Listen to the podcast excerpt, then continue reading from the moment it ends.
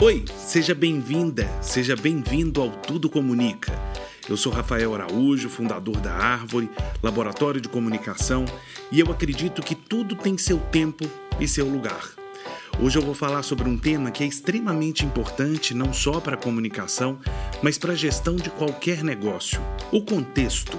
Para mim, o poder do contexto tem a ver com a leitura do ambiente, do momento e das emoções. Três palavrinhas muito importantes na hora de pensar e fazer comunicação.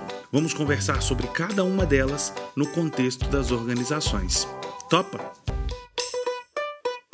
Nesta segunda temporada do podcast, meu objetivo tem sido desconstruir alguns conceitos que repetimos sem nos dar conta do que, que eles significam. O convite é sempre para parar e analisar as situações com mais calma, mais atenção. Tudo comunica, todos comunicam o tempo todo. O maior desafio hoje não é a embalagem, o acabamento, mas sim a relevância. E isso não cabe mais somente aos profissionais de comunicação. É responsabilidade de todos da gestão. Para isso, é preciso passar tempo analisando o contexto. O que está acontecendo na sua empresa, na sua cidade, no mundo? Como é que você está se posicionando nesse cenário? Esse cenário te impacta? Como que o seu público é impactado por essas mudanças? Com que temas você está concorrendo ao chamar a atenção do seu cliente? Você está sendo empático? A mensagem está à sua cara ou à cara do seu público? O desafio da comunicação não é mais apenas entregar mensagem, é gerar compreensão, estimular a ação Aquela estratégia tiro de canhão massificada está cada dia mais fragilizada. Sabe por quê? Porque ela ignora as identidades, os cenários, o momento. Na maioria das vezes, ela ignora o contexto, por mais antenada que a estratégia possa parecer. A comunicação efetiva precisa gerar estímulos o tempo todo. Qual é o risco de não considerar o contexto na hora de estabelecer e executar uma estratégia de comunicação?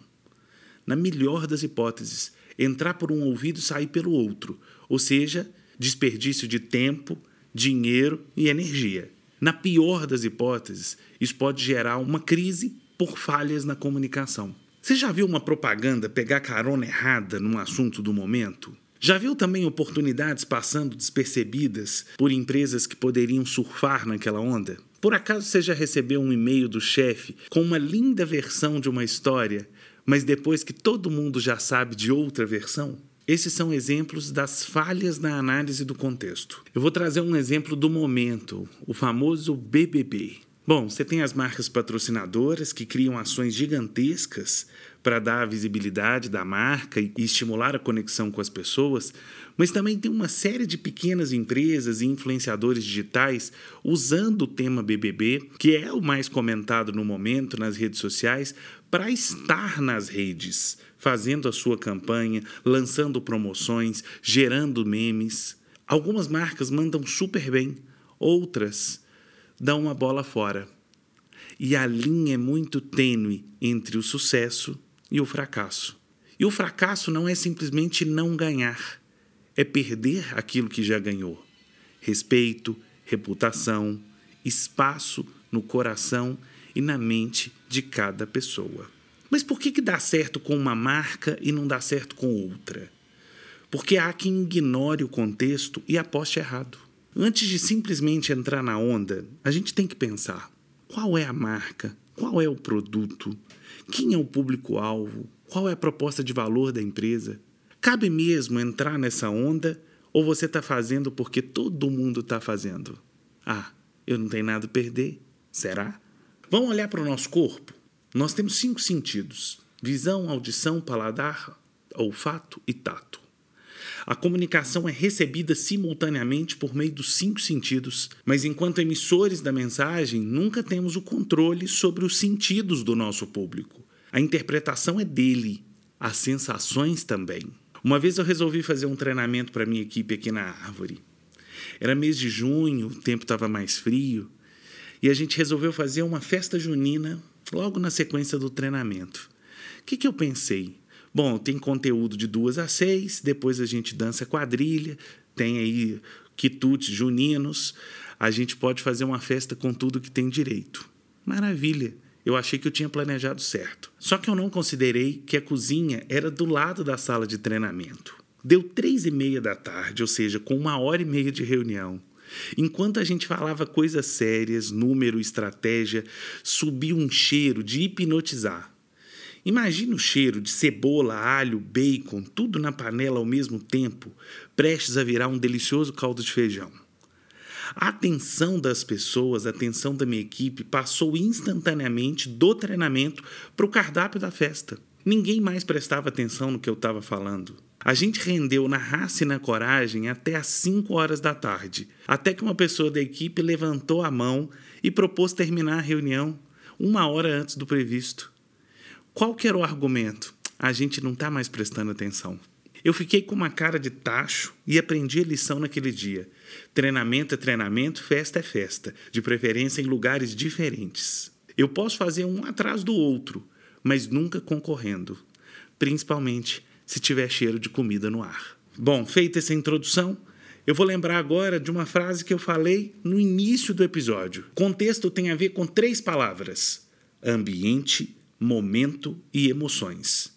E eu vou falar agora um pouco sobre cada uma delas. Primeiro, o ambiente. O espaço físico diz muito sobre uma empresa, sobre uma cultura, e a estratégia de comunicação precisa considerar muito esse ingrediente. Tem um livro que eu adoro chamado Ponto da Virada, e o autor comenta a teoria das janelas quebradas, na qual a atitude está vinculada ao ambiente. Ele cita um processo que aconteceu no metrô de Nova York no fim dos anos 80. Todas as madrugadas acontecia uma operação limpeza em todas as estações do metrô. Um vidro quebrou? Conserta. Uma lâmpada queimou? Troca. Sujaram as paredes? Limpa. Isso aconteceu por seis anos seguidos. Seis anos. Não foram seis dias, nem seis meses. Deu trabalho? Pra caramba mas também deu resultado. No livro, o autor conta que foi no metrô que começou a onda de civilidade em Nova York, que ficou famosa nos anos 90. Quem antes encontrava tudo sujo e quebrado passou a conviver com um ambiente limpo e bem estruturado. Segundo a teoria das janelas quebradas, o contexto permite que todo mundo repita o que foi feito ali, para o bem ou para o mal. Isso me faz lembrar uma empresa que eu visitei há muitos anos. O presidente nos chamou pedindo uma campanha de engajamento dos colaboradores. Como a gente sempre faz, a gente pediu para dar uma volta na empresa e eu fiquei chocado quando cheguei no vestiário. O vestiário estava imundo e eu vi uma cena inédita. Ao redor dos vasos sanitários existia uma grade metálica chumbada protegendo o vaso sanitário. Eu nunca tinha visto isso nem em prisão. Era uma visão terrível. Parecia que a grade estava ali para proteger o vaso sanitário de vandalismo.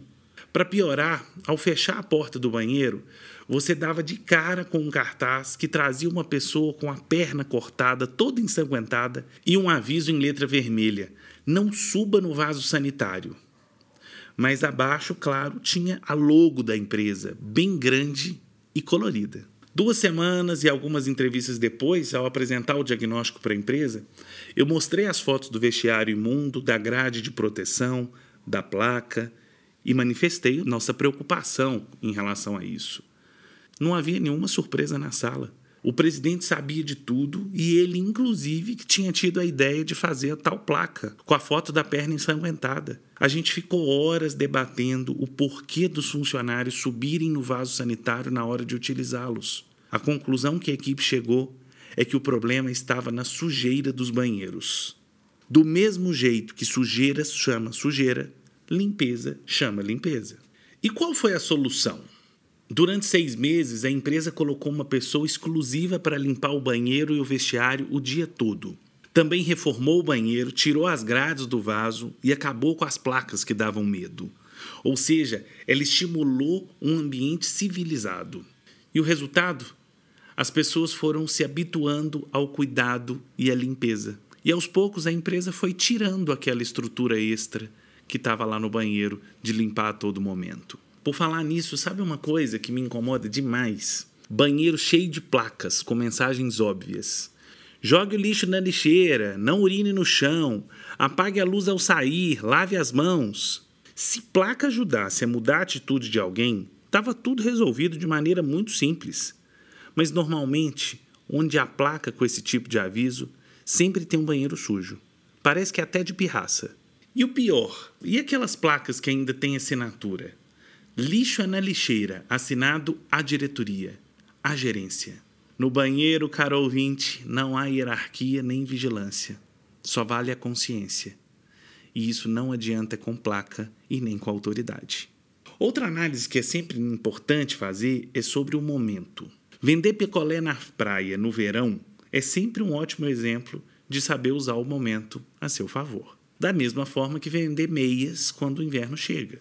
E aí eu pergunto para você, qual que é o picolé da sua marca? Qual que é a meia? O que está acontecendo no mercado? Qual o movimento dos concorrentes? O que o seu público valoriza? Tem horas que todo mundo está falando ou pensando em um determinado assunto. Isso não quer dizer que você precisa falar também. Nem toda data comemorativa, nem toda pauta, nem todo assunto é para você ou para o seu negócio. Quer um exemplo bem prático de escolha errada de momento? É líder tentando animar a equipe logo depois da demissão de um colega querido. Não tem contexto para animação. É hora de respeitar o momento, o luto pela perda da convivência. É natural, é necessário. Depois de uns dias, depois de cicatrizar a ferida, depois que outros assuntos vão ganhando espaço, aí sim dá para fazer algo para engajar. Mais uma: botar a turma para trabalhar depois das duas horas da tarde na quarta-feira de cinzas. Ou ainda ignorar o jogo de final da Copa do Mundo e marcar reunião para começar 15 minutos antes da partida. Por mais que a empresa precise que as pessoas produzam, é pouco provável que isso vai acontecer, principalmente se futebol for um tema comum naquela equipe. O corpo pode estar presente lá na empresa, mas a alma certamente está em outro lugar. E cabe ao líder ter bom senso e feeling para tomar as decisões acertadas e com antecedência. Para isso, conhecer a equipe e monitorar o clima da galera conta demais. Tem mais um exemplo. Tem hora que não é boa para comunicar e ponto final. As pessoas ficam ali pressionando, querendo uma resposta que você não tem. Nesse caso, chama a equipe e diga a verdade. Não temos a resposta. Quando tivermos, vamos conversar. Em outros momentos, tem que comunicar na hora, no quente, sem perder o momento mais precioso, que é a atenção das pessoas. Como descobrir se esse é o momento? observação constante, olhar atento e antenas ligadas. Já falamos sobre o ambiente o momento, agora quero falar das emoções. Se tem gente, tem emoção envolvida. É natural do ser humano. Claro, tem profissionais mais racionais, outros mais emocionais, mas tem sempre algum tipo de emoção envolvida. No ambiente corporativo, cabe aos líderes observarem como estão as emoções das suas equipes e dos seus clientes. Comunicar é liderar com emoções o tempo inteiro. Como as pessoas estão se sentindo sobre determinado assunto, qual o histórico daquele tema na empresa, quem é a equipe impactada, quem vai comunicar com essa equipe, com que frequência e se esse porta-voz está preparado emocionalmente, tudo isso muda o rumo de qualquer situação crítica. Uma palavra mal colocada diz muito sobre esse porta-voz, mas diz ainda mais sobre a empresa. Maturidade para lidar com situações críticas, a urgente empatia, a sensibilidade na escuta, o tom de voz, a postura do corpo dizem muito para as pessoas. Voltando à frase lá do começo, tudo comunica o tempo todo. Vira e mexe, a gente lê nos jornais uma frase absurda que virou aspas de determinada pessoa sobre um assunto. Aí logo depois vem uma justificativa. A frase foi tirada do contexto.